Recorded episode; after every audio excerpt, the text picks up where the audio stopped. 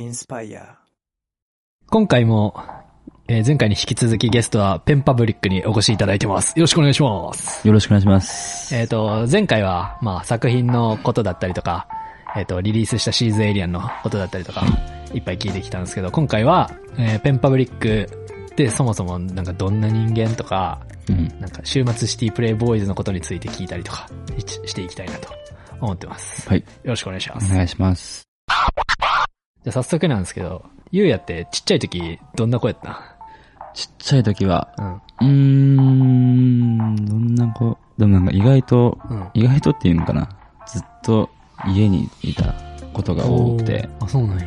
まあサッカーをずっとやってたんですけど、うん。サッカー以外の時は友達を誘って友達と遊ぶとかうん。ってよりはずっとなんか家にいて、うん。親父とどっか行ったり、うん。まあ基本的お母さんが多かったけど、うん。とおかんと一緒になんか、で妹もいて、うん。おかんとどっか行くとか、はいはい。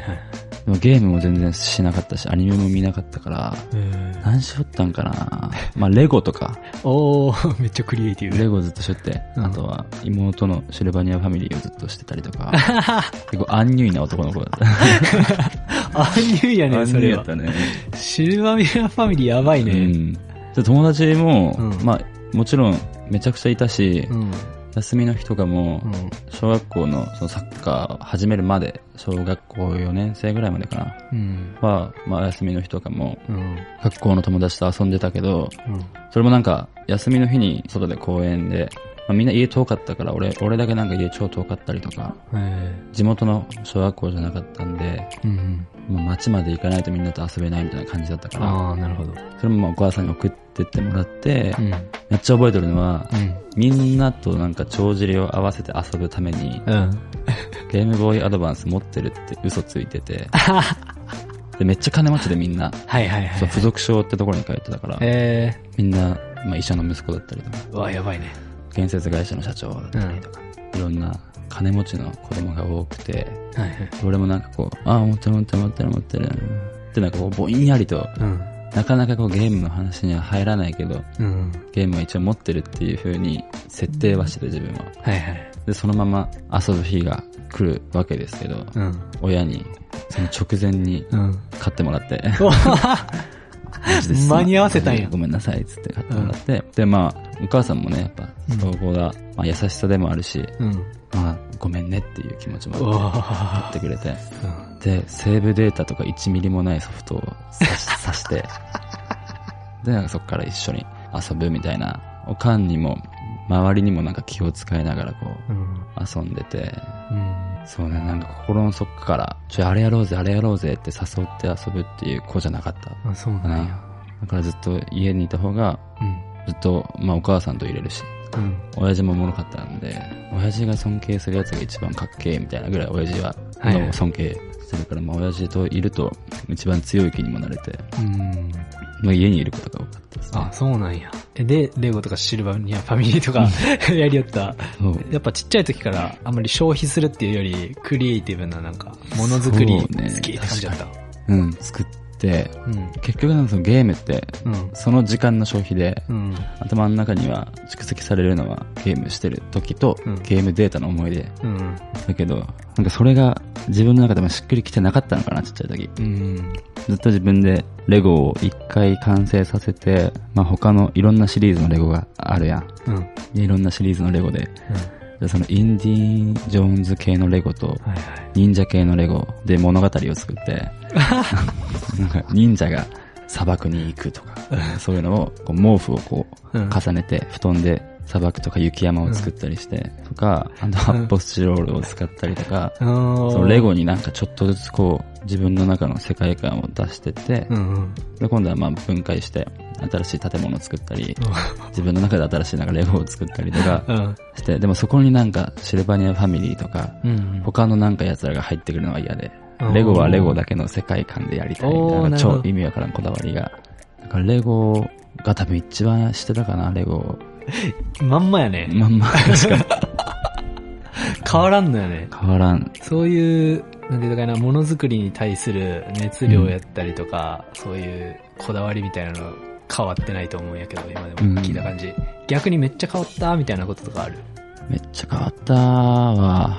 あ、でも多分、中学かな中学でサッカーをめちゃくちゃちゃんとやり出して、まうんあ小学校の時からしよったけど。うん。で、高校もサッカーと、まあ、恋愛とか、青春みたいなことにこう足を踏み入れていくわけですけど、はいはい。そこでまあ自分が見てる高校生活と違ったりとかの、うん。なんかその差を埋めるのがなんか大変で、で、まあ彼女はいたけど、まあ気づいたら自分の理想の高校生活、例えば、まあ極戦とかは言い過ぎやけど、もっとなんかちゃんと、うんザ、効率、普通か、もう髪型も全部自由みたいな、はい。恋愛もあり、部活はそんなにきつくないみたいな。うん。ザ理想のみんなが思い描いてる高校生活と自分の高校生活を、まあなんか違うわってなりながら、ないものをずっと求めていってっていう3年間 に近くて、うん。で大学に入ってからちょっと変わり出して、うん。変わったっつってもなんか自分というもののアイデンティティがだんだんだんだんこう形成されていくやん。うん。まあ大人の年齢になって友達が増えてきて、うんまあいろんな個性のあるやつがめちゃくちゃいるっていう大学でもなかったから、はいはい。それこそ思い描いてるキャンパスライフ。をやっと慣れた、うん。福大、福岡大学っていう、もうザ、いろんな人、学部あります。うんでも超突発的な事件だったり、うん。派手なやつがいたりとかはない。みんななんか超ピースな、みたいな。で、まあダンスをやってて、うん。で、そっからなんか、ちっちゃい時のレゴをやってたりとか、サッカーをずっと頑張ってた時とはまた別の、うーん、なんて言えばいいのかな。不思議な穴を埋める3年間の高校生活があって、大学に入ってうん、大学でダンスをして、めちゃくちゃ熱中して、そこで初めてそのサッカーとかとはまた別のスポーツじゃないカルチャーを体で表現するっていう、うん。うん。そこにまあいろんな音楽を聴いたりとか。そういう時期になるやん。うん。ダンスしてたら。で、なんかだんだんなんか変わってきてたんやけど、ちっちゃい時から。でも絵を描き出して、うんそれこそしんのすけと T シャツを作るとかから、なんか自分の手先でまた物を作っていくっていうちっちゃい時の自分に戻って、おー。今だから一番そのレゴとかをやってたうん。図工が大好きだった。うん。何かに熱中する前の、そもそもの自分、はいはい。サッカーをする前の自分、うん。ダンスをする前の自分、青春を迎える前の自分に戻った感じで、おー今だから超ちっちゃい時の自分になったる。はいはいはい。頭の中が。おそんなー。感じ。なるほど。あ、じゃあ、紆余曲折を経経てて、いろいろと削ぎ落とされて、俺のアイデンティティはうん幼少期のままだなって感じですね。なるほど、なるほどうん。研ぎ澄まされてる研ぎ澄まされた。あ、じゃあそのスポーツとか、うん。まあ、やっと間はそんなに創作活動とかはあんまりしてなかった感じです。そうね。特にサッカーしてる時は、うん。まあ、やったのは、あれぐらい、みんなの移動着を決めるとか、ユニフォーム決めていいよ。はいはいはい。うん高校の時は、うん。弱い高校やったから、うん。決定権が、俺キャプテンやってて、俺らにあって、で、まあみんなも、まあ俺がちょっとはそういう、まあ、センスじゃないけど、うん。あいつなんかおしゃれみたいな感じだったけん、俺がまあ決めれて、うん。そこぐらいの、まあでも別にそれも創作活動でもないか。なんか、かっこよくみんなを見せる、うん。俺がかっこよくいられるみたいな感覚の瞬間はあったけど、ほとんど他はもう、ただただプロになりたいとかじゃない、みんなで青春やってるみたいなうん。うん。感覚のサッカー時代があり、はダンス自体も創作活動じゃないしね、表現みたいなとこあったからう。ん。なるほど、なるほど。その前編で話した今までの全てがアウトプットにつながるみたいな確かに、話マジで。その辺の経験も、あー、なるほどね繋がっ。たりするんかな。あ、でも、うんめっちゃフィジカル面っていうか、うん。メンタルの部分は、そのサッカーをやってた時の特に中学校時代は、もう半端なく厳しくて、うん。うん。いきなり先生が明日乱視持ってきてっていうような、それがもうえげつない頻度であるような。学校で、なんかちょっとちっちゃいことがあれば美術室に集められてみたいな。みんなでね、はいはいはい。もう大説教を食らって、うん。だからそれは、そのクリエイティブだった幼少期のうん。リルペンパブリック と、うん。そのミドルの時代うん。が、なんかうまく、こう、ぐーってフュージョンした感じで、今は作りたいって思うけど、自分の思考と、例えば、まあ、体力的な部分とか、うん。自分でやるよ、そこまでは。なんで人に頼るの、それ。っうんていうような思考もちゃんとあって、はいはい。自分でやりたいって思うことは、死んでもいいなって思うぐらいずっともう、それこそ書き続けられて63時間ぐらい起きてられたりとか、うん。まあ多分その、ミドルの、ミドルペンタブリックの時代がちゃんと根底にあるんかなとああ、なるほど、なるほメンタルの部分。ど。すげえ。ちゃんとその時代もバッチリ生きてますとバッ。チリ生きてる。ありがとうございます。じゃあ次に、えっと、週末シティプレイボーイズはい。のことを聞いていきたいんですけど、普段みんなとどんな関係性なんかなとか思って、うん。一回オンラインライブ前やっとったやつ、はいはい。はい。まあ、見たんやけど、その時にめっちゃクルー感があって、うん。なんかそれぞれ色があって、あのバグス君が、なんていうと、MC 入れてとか、うん。アドリブ入れてとかしたりとか、ペンパブリックが途中で、ゆるい感じで会場を温めてみたいな、はいはいあったかいワード投げてみたいなそういうのとか、それぞれの色が出て仲良さそうやなみたいな感じだったんやけど、うん普段からそういう感じの関係性なの。いやもうめちゃくちゃ仲いいですね。まあみんな大学一緒で、うん。サークルもダンスサークルで一緒だ。まあ、のすけだけ他大学で、うんあいつだけ頭いいところなんですけど、うん。でもみんなまあダンスつながりで学生時代からちょくちょくは会ってて、はい。だから本当めちゃくちゃ仲良くなった大学の友達の中でも、もう色濃い関係性の奴らが、うん。そのまま今の活動を始めたって感じだから、うん。活動を機に集結した、あれやりたいね、じゃああいつ誘おうぜとかじゃない。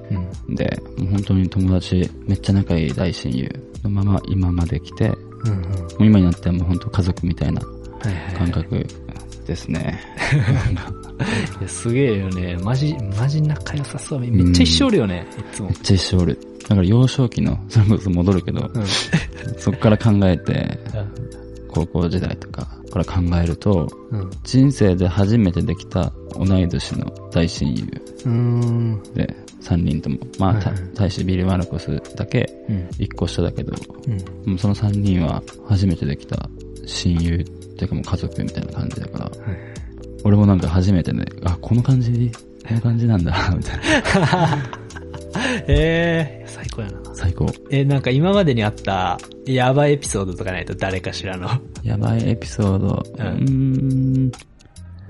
やばいは、うん。なんか特段そのめっちゃ亀裂が入るとか、逆もしかり。うん。なんかなんかあんまなくて、えずっと平凡俺らは。えー。うん。まあ、週末自体はこうバーンってなったり、うん。誰々のソロでとか、誰々の活動がこう輝いてうん。たりしてるけど、もう大学の時にあった俺らのまま、うん。みたいな感じで、あんまなんか、ないかな。おー。ずっと平凡にピースな感じ。じゃあなんかまさに、ゆうやが普段書いとる詩みたいな感じで、その、ね何気ない日常を愛してる感じ。マジでそう。ありがとうございます。で、その週末シティプレイボーイズで、今後、こんなんやりたくねとか、今、やばい作品をバーンって出したばっかりで、うん。まあまあ、もしかしたらそんなに次のこととかまだないかもしれんけど、なんかはいはい話しとるやつとかある？まあ、週末シティプレイボーイズは、それこそ音楽だけじゃないから、うん俺は絵描いてて、うん。モスケデザインで、まあ、二人はラッパー兼ビートメーカー、でビルマルコスは写真も撮るし、うん。みんなまあ、それぞれの武器がある奴らで、うん。でそこにもう一人、ケイスケっていう、まあ、仲良かったやつが、今はプロデューサー兼マネージャーとして、今5人でも動いてて、へまあ別に音楽だけだったら4人でレーベル入ってとかでいいけど、じゃなくて CCS レコーズとして、まあ一個の会社っていうか、うん、なんか何でもできる俺らっていう、ちゃんと箱。を作ることが今のやっぱ一番の目先の目標で。まあ広告代理店じゃないけど、その感覚、はいはい例えばなんか話来たら、うん。この BGM 作ってくださいだけど、うん。BGM だけじゃない。俺らだったらまた別の角度のアプローチうん。を、もう、下手したらもう全部ブランディングできますよっていうのを、CCS レコードとしてこう、ちゃんと発信できたらいいね。そのためには箱が必要だねっていう段階で今、そのために、今、ケイスケってやつすげえが。すげえ。なんか普通、よくそういうヒップホップのグループとかがう、ん。ものグッズ作りますとかよくあるけど、うんそういう対外的にもの作りますみたいなのは、なかなか聞かんけど、確かに CCS レコーズならみんなそれぞれで実際に動いとるし、なんか実際にアウトプットあるし、なんか納得感あるっていうかう、ん。マジで、マジで確かに、あ、お願いしたい人いっぱいおるやろうなっていうぜひ。例えばなんやけど、うん。その、俺、今、ポッドキャストをこれ取りようわけなんやけど、はいはいはい。俺はやりたいのは、その、ポッドキャストの番組をいっぱい、人気な番組を作って、今まだまだポッドキャストって知名度低い、認知度低いけん、ポッドキャストって何とか、え、どんな番組があんの？って言って、まあ話してみても、へえ、みたいな感じで、うん。そんな、あそんな面白いやつあるんや、聞いてみようとかはまだなかなかなくて。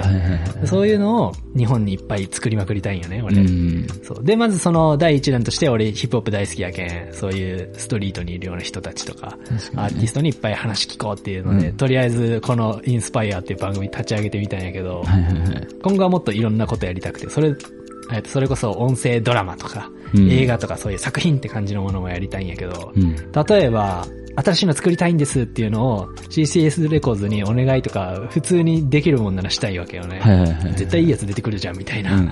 例えば、ゆうやったら、どういう番組作る？俺だったら、うん。まあ、めちゃくちゃわかりやすいのは、うん。まあ、思いついてすぐわかりやすかったのは自分の中で、うん。旅してる感覚になれるラジオ。うん。まあでも多分あると思うけど、なるほど。なんか、でもそれをもっとなんかかいくぐった、よくその NHK とかで、なんとか世界機構とか、うん。ああんな感じじゃなくて、うん。映画だけど、うん。映画って見てたりとか聞いたりしてるけど、自分がなんかこう進んでって、場所も移動するしもちろん、会う人も変わるけど、ちゃんと自分がそこの、を歩いてる感覚になれるものが、ポッドキャストであればおもろいな。ああ、なるほどね。うん。実際に実感できる。実感できるやつ。たただなんかそう、情報をもらうとかじゃなくて、みたいな。感覚としてうんあるみたいな。BGM とかも、うん。ラジオみたいに、うん。次の曲がこれです。パターンと映画だったら、そこでもう勝手に流れてくるけど、うん自分がこう進んでいる感覚だから、例えば、クラブに入ったらうん、クラブの音になるし、お店に入ったらお店の音になるし、BGM っていうよりは、そいつのなんか、生活の音がずっとこう、うまい具合にうん。やってくれたら、はいはいはい。なるほどね。なんか、クラブだったらその辺の人の話し声がワイワイ。ワイワイバーってしてて、かなそれが旅だったら、うん。まあ今の時代だったら超わかりやすいけど、うんいけないし、確かに。変わる。あとなんか思いついてんだよな、さっき。マジで今さっき思いついて。頼む。何やったかなタバコ吸う？タバコ吸うか言った。タバコ吸う？欲しいめっちゃ。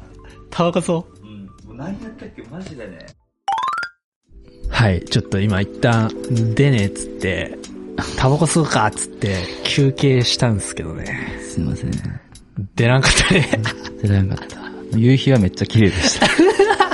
今収録してるの9階で、うん角部屋なんで、めっちゃ綺麗でしたね。夕日が良かったっていう夕日ね。よかった。あと俺の大学も見えました。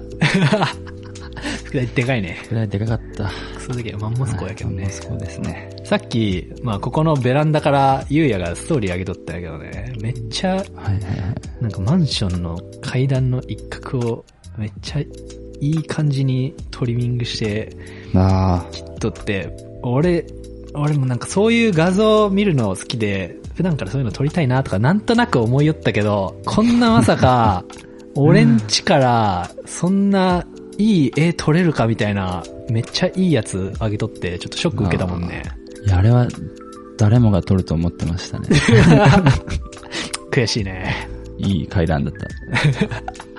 今日ゆうやと会って、うん。さっきもこれ話したんやけど、ゆうやめっちゃ日常の中で、はい。なんていうのかな、街というか、いろんなものを見と、よく観察しとんなと思って、さっきもね、ゆうやに、今日散歩中に撮った写真みたいな、めっちゃ見してもらっあ見て。てたね。ねうん。何やったっけあの、歩道の。あ、歩道の そう、めっちゃ散歩するんですよ。うん。僕が。マジで超散歩する。うん。新しく塗られた白線とか、うん。道路のまあ黒い部分とか、うん。まあまあまあまあ見るうん。けど、まあ見らんけどね、俺は。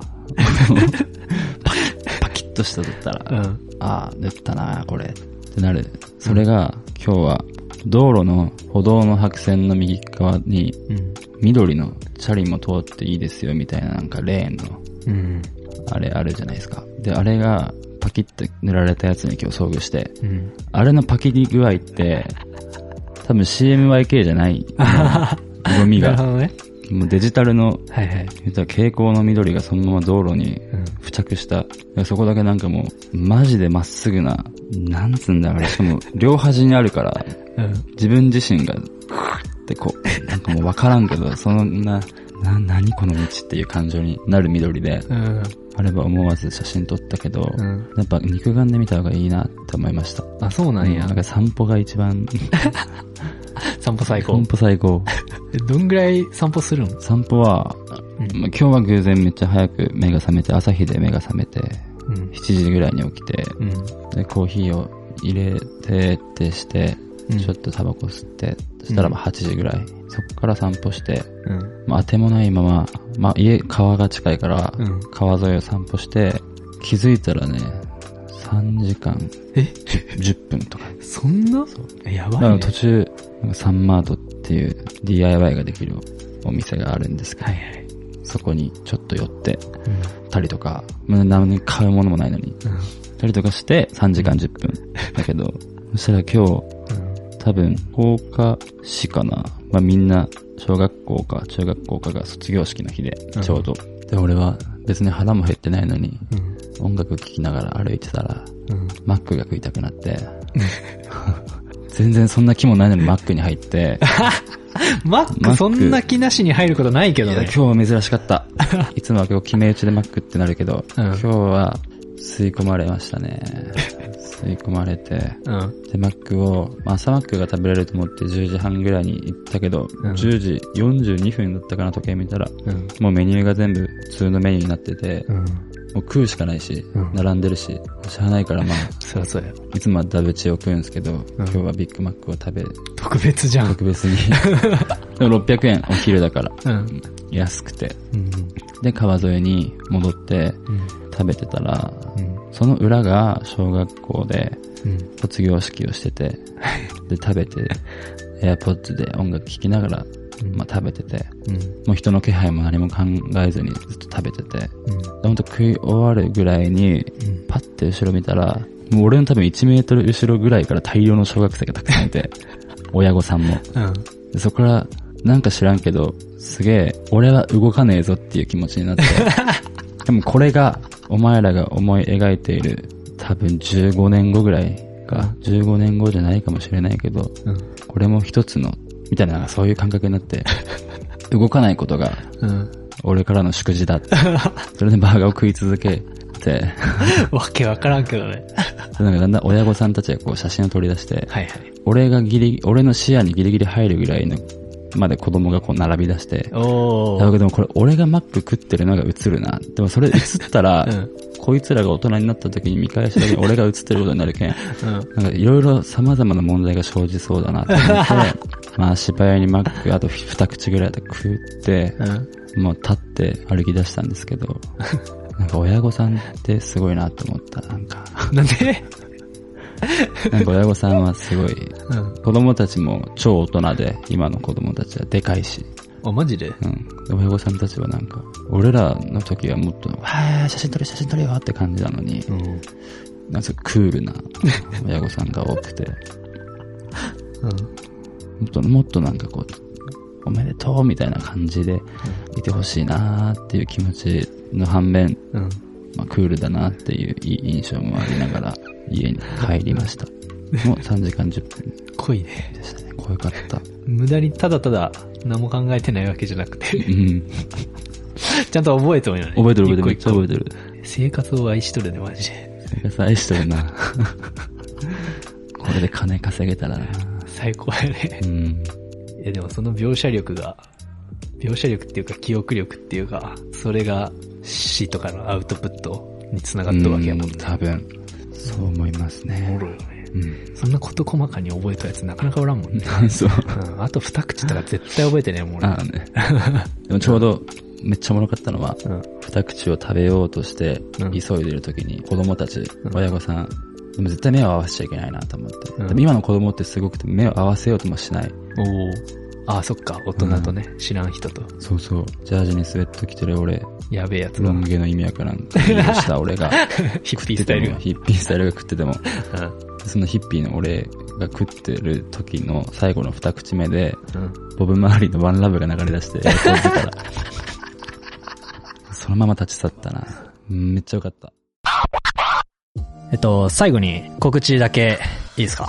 はい、えっ、と、3月28日に、さっき話したシーズエイリアンっていう週末シティプレイボーイズのはいアルバムのリリースパーティーが、福岡のビートステーションであります。まあビートステーションは、まあ、結構大きな箱なんで、うん。緊張すると思います。まあ、福岡でね、福岡でビートステーションって言えばもう定番というか、定番ですね。ガチライブしますみたいな時のね、うん。感じのやつやもんね。やばいね、この超大作が、気合入った超大作の生で感じれる。まあコロナもあって、うん。360人うん。を180、180に分けて、うん。まあ、デイとナイトでうん2公演するんですけど、うん。180人ずつしか入れないので、はいはい。まあ、ちゃんと見れると思うし、逆に早めに撮らないと危ないかもしれないですね。えネットで買える？うん、なんかネットで僕らのインスタとかにはいはいはい。貼って、あ、まあ、URL 飛べ、あ、飛べるか。URL 飛んでもらって、はいはい。じゃあ概要欄に URL 貼っとくわ。あ、お願いします。電子チケットではいはい。そのまま買えるっぽいんで、そうですそうです。お願いします。デイトナイトで、瀬戸りが。瀬戸りが、あ、そうそう、瀬戸りとステージ上の演出も変える予定なんで、演出も違うってすごい演出もね。変える。デイとナイトで多分全然違う感じだから、うんどっちも来れちゃう人はうん。来たら多分すごい一日に 僕らはしてあげれると思うんで、よろしくお願いします。え、片方しかいけないなっていう人はどう選べばいいと？まあ、でも結構ね、まあ内容はうん。言わないようにっていう風になるほどなるほど。はリーダーしかりメンバーからいはい。言われてるんであれなんですけど、うーん、俺らを存分に感じたいなら、うん。デイとナイト。まあ間違いない。同窓会がてら、普段会えないやつとうん。集まって夜飲みに行きたいなら、うんデイ。うん。でも、今夜は CCS に捧げちゃいたいって人はナイト。うん、ほどらまあ、どっちにしろ、デイとナイト説があるですね。なるほどね。もう、そうね。別物やけどね。うん捧げてみてもいいのかな。一皆さん、日ぐらい。どっちも行きましょうと行。きましょう。幸せにします。イエーイってことで、今日のゲストは、ペンパブリックでした。ありがとうありがとうございました。ございました。3月28日に会いましょう。